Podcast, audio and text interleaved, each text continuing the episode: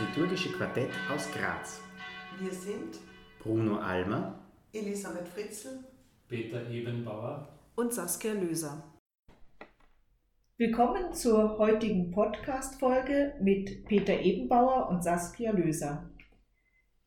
Die Frage zum Tage ist heute, warum wird in der Messe die Unwürdigkeit der Mitfeiernden betont? Es gibt ein Schuldbekenntnis, dann auch noch vor der Kommunion, Herr, ich bin nicht würdig. Kann man sich die Eucharistie verdienen? Danke, Saskia, für diese Fragen. Was uns in dieser Podcast-Folge beschäftigt, beschäftigt viele Mitfeiernde. Und ich selbst werde auch immer damit konfrontiert, warum müssen wir bei der Messfeier so stark auf unsere eigene Schuld verweisen und ein Bekenntnis unserer Sünden ablegen. Ich habe gesündigt durch meine Schuld, durch meine Schuld, durch meine große Schuld. Warum müssen wir vor der Kommunion dann noch einmal unsere Unwürdigkeit zum Ausdruck bringen? Herr, ich bin nicht würdig, dass du eingehst unter mein Dach. Und noch dazu in einer so eigenartigen Formulierung. Um diese Fragen beantworten zu können, ist es, wie so oft bei liturgischen Fragen, notwendig, zu den Ursprüngen der christlichen Eucharistie zu gehen, zu den biblischen Zeugnissen und dann auch in die Geschichte der Messfeier zu blicken. Davor möchte ich aber gerne einen anderen Aspekt hervorheben. Wer diese Fragen stellt, feiert die Messe sehr aufmerksam mit und nimmt bewusst Anteil an den Gebeten und an den Texten, die gesprochen werden. Das ist schön und soll auch so sein. Die Fragen, die gerade beim aufmerksamen und intensiven Mitfeiern auftauchen, sind dann aber ebenso bedeutsam und wichtig. Und die Diskussion darüber kann uns helfen, ein tieferes Verständnis über uns selbst und unsere Beziehung zu Gott und über unser gottesdienstliches Handeln zu gewinnen. Manchmal vielleicht auch dazu führen, dass wir etwas verändern in unserer Art und Weise, wie wir den Gottesdienst feiern. Und wie ist es nun ganz am Anfang gewesen? Haben die ersten christlichen Gemeinden einen Zusammenhang hergestellt zwischen der Eucharistie, Schuld und Sünde? Was diese Ursprünge der Eucharistie betrifft, da finde ich im Neuen Testament drei Aspekte sehr interessant. Paulus spricht im ersten Korintherbrief davon, dass alle in rechter Weise vom Brot der Eucharistie essen und vom Kelch trinken sollen. Er sagt, wer unwürdig von dem Brot isst und aus dem Kelch des Herrn trinkt, macht sich schuldig am Leib und am Blut des Herrn. Jeder soll sich selbst prüfen, erst dann soll er von dem Brot essen und aus dem Kelch trinken. So im ersten Korintherbrief im elften Kapitel. Paulus setzt also so etwas wie eine Gewissenserforschung voraus, und stellt klar, dass das Essen und Trinken der Eucharistie mit einer ethischen Verpflichtung verbunden ist. Ihr sollt aufeinander Rücksicht nehmen und euch an Jesus ein Beispiel nehmen. So ist es, wenn man es übersetzt, ungefähr gemeint.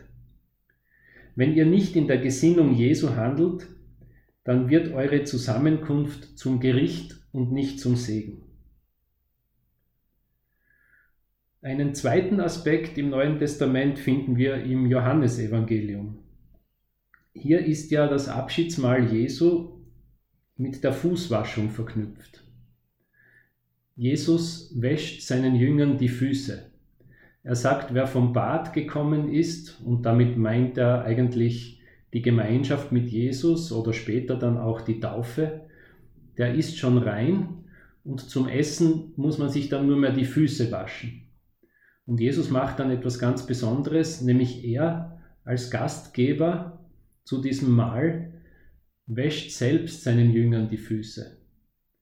Und an diesem Beispiel sollen sich die Jünger und sollen sich eigentlich alle Getauften orientieren. Das heißt, die richtige Gesinnung zum gemeinsamen eucharistischen Mahl und zu dieser Feier setzt voraus, dass wir uns an Jesus ein Beispiel nehmen.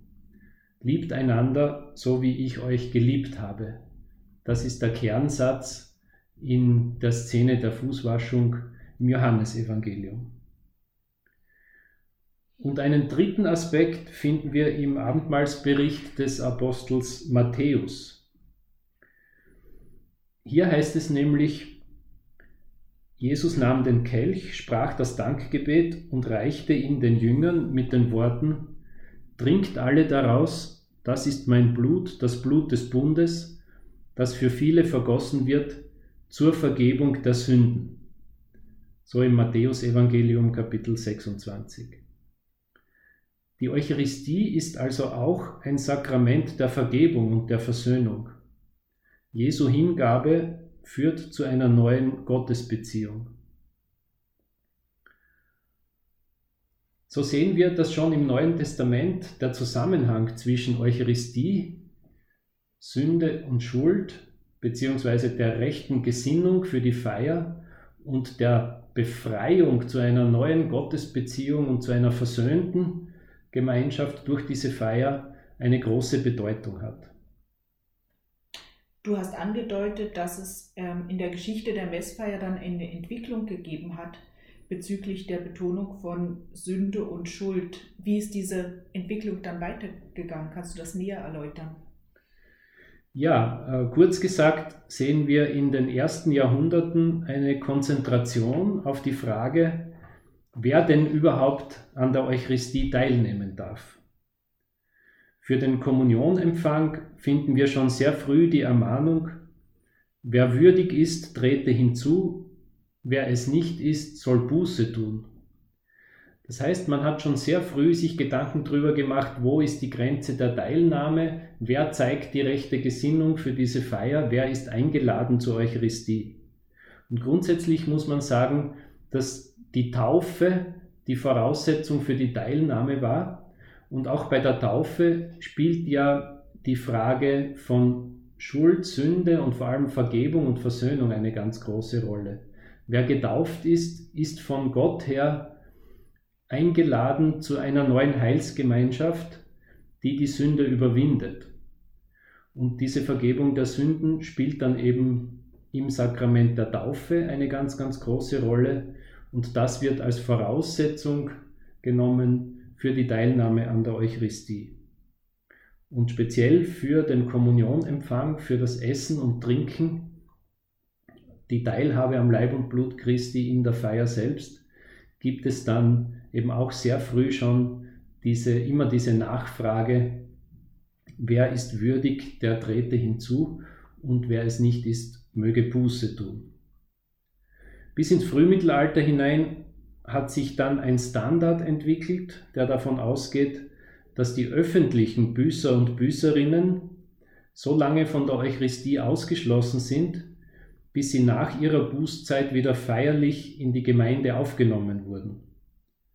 Diese Wiederversöhnung wurde vor allem dadurch sichtbar, dass sie wieder voll am Gottesdienst teilnahmen und auch wieder die Kommunion empfingen.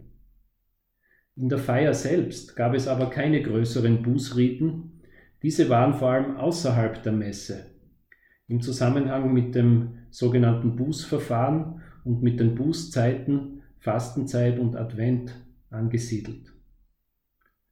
Erst im Hochmittelalter kommt es dann zu einer Verschiebung und Intensivierung der Bußpraxis, die sich auch auf die Feier der Messe stark auswirkte. Das betrifft nun nicht allein die mitfeiernde Gemeinde, sondern ganz massiv auch die Priester und die Mönche. Für sie waren nun an vielen Stellen der Feier und auch schon vor Beginn der Feier sogenannte Apologiegebete vorgesehen. Das heißt Gebete, in denen man sich der eigenen Unwürdigkeit bewusst wird und um Entschuldigung bittet, um Reinigung bittet. Darum bittet, dass die eigene Unreinheit von Gott getilgt werden möge und dass die eigene Unwürdigkeit von Gott aufgehoben werden möge, um die heilige Feier begehen zu können. Das heißt, es wird immer stärker diese Bitte um Reinigung, um Vergebung und um Heiligung durch Gott im Lauf der Messe akzentuiert. Das ausgefaltete Schuldbekenntnis am Beginn der Feier hat auch hier seinen Ursprung. und viele still vom, vom Priester gesprochenen Gebete im Lauf der Messe, in denen es um die Bitte um Reinigung und Vergebung für die Feier des Messopfers geht, stammen auch aus dieser Epoche. Davon hat sich dann einiges bis ins Messbuch nach dem Konzil von Trient im 16. Jahrhundert erhalten und nach dem Zweiten Vatikanum, also im 20. Jahrhundert, hat man dann diese Elemente reduziert, aber nicht grundsätzlich in Frage gestellt. Was nun das Schuldbekenntnis und die Vergebungsbitte zu Beginn der Messfeier betrifft, so muss man sagen, dass es dafür heute mehrere Möglichkeiten gibt und dass nicht in jeder Messe dieser sogenannte Bußakt auch gebetet werden muss. Je nach Anlass und Situation der Feier kann er auch weggelassen werden. Und wie ist das mit dem ähm, Herr, ich bin nicht würdig vor der Kommunion? Kann man das auch weglassen? Das Herr, ich bin nicht würdig, das vor der Kommunion gesprochen wird, ist von den Regeln her fix vorgesehen. Dieser Text greift übrigens eine neutestamentliche Heilungsgeschichte auf. Da heißt es an einer Stelle, als Jesus nach Kapharnaum kam, trat ein Hauptmann an ihn heran und bat ihn, Herr, mein Diener liegt gelähmt zu Hause und hat große Schmerzen. Jesus sagte zu ihm, ich will kommen und ihn heilen. Da antwortete der Hauptmann, Herr, ich bin nicht würdig, dass du unter mein Dach einkehrst, aber sprich nur ein Wort, dann wird mein Diener gesund so im achten Kapitel des Matthäusevangeliums. Vielleicht kann diese Verbindung zu dieser Heilungsgeschichte helfen, die Haltung vor dem Kommunionempfang daraufhin auszurichten, dass wir vertrauensvoll und getrost auf Jesu kommen und seine Hilfe warten dürfen und dass wir keine Angst haben müssen vor dem Empfang der Kommunion. Das Ziel der Aussage liegt darin, dass Jesus uns heilend entgegenkommt, wenn wir nur auf sein Kommen vertrauen. Und dass dieses Kommen Jesu nicht an Bedingungen geknüpft ist, wie zum Beispiel unsere eigene Disposition und Sündenreinheit oder unsere eigene, unser eigenes Verhalten oder Benehmen im Sinn einer bestimmten Frömmigkeit. Müssen wir uns dieses Entgegenkommen Jesu verdienen, etwa dadurch, dass wir unsere Sünden und unsere Unwürdigkeit immer wieder bekennen und uns reumütig oder ängstlich an die Brust klopfen? Nein, eben gewiss nicht. Das äh, ist nicht intendiert in diesen Elementen der Besinnung und der Gewissenserforschung und auch des Schuldbekenntnisses und der Vergebungsbitte. Denn die Eucharistie ist eine Feier der Danksagung. Und die Danksagung erfordert eigentlich nichts anderes, als dass ich mich öffne für die Begegnung mit Christus und ihm danke für das, was er den Menschen und der ganzen Welt zugute getan hat.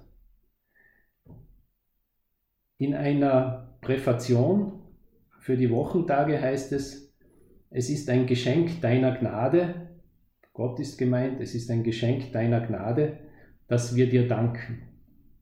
Also auch das Danken können ist nicht unser eigenes Verdienst, sondern ist gewirkt durch die Nähe Gottes selbst. Wir könnten auch sagen, in der Kraft des Heiligen Geistes sind wir eingeladen, uns zu versammeln, zu beten, zu danken, zu loben, zu bitten und auch die Eucharistie zu feiern und zu empfangen. Dass wir dazu eine gewisse Disposition brauchen, indem wir diese Nähe Jesu für uns auch akzeptieren und uns einlassen auf das, was Jesus uns als Botschaft mitgibt, auf das Wort Gottes und auf die Weisung für unser Leben, das gehört zur Feier dazu.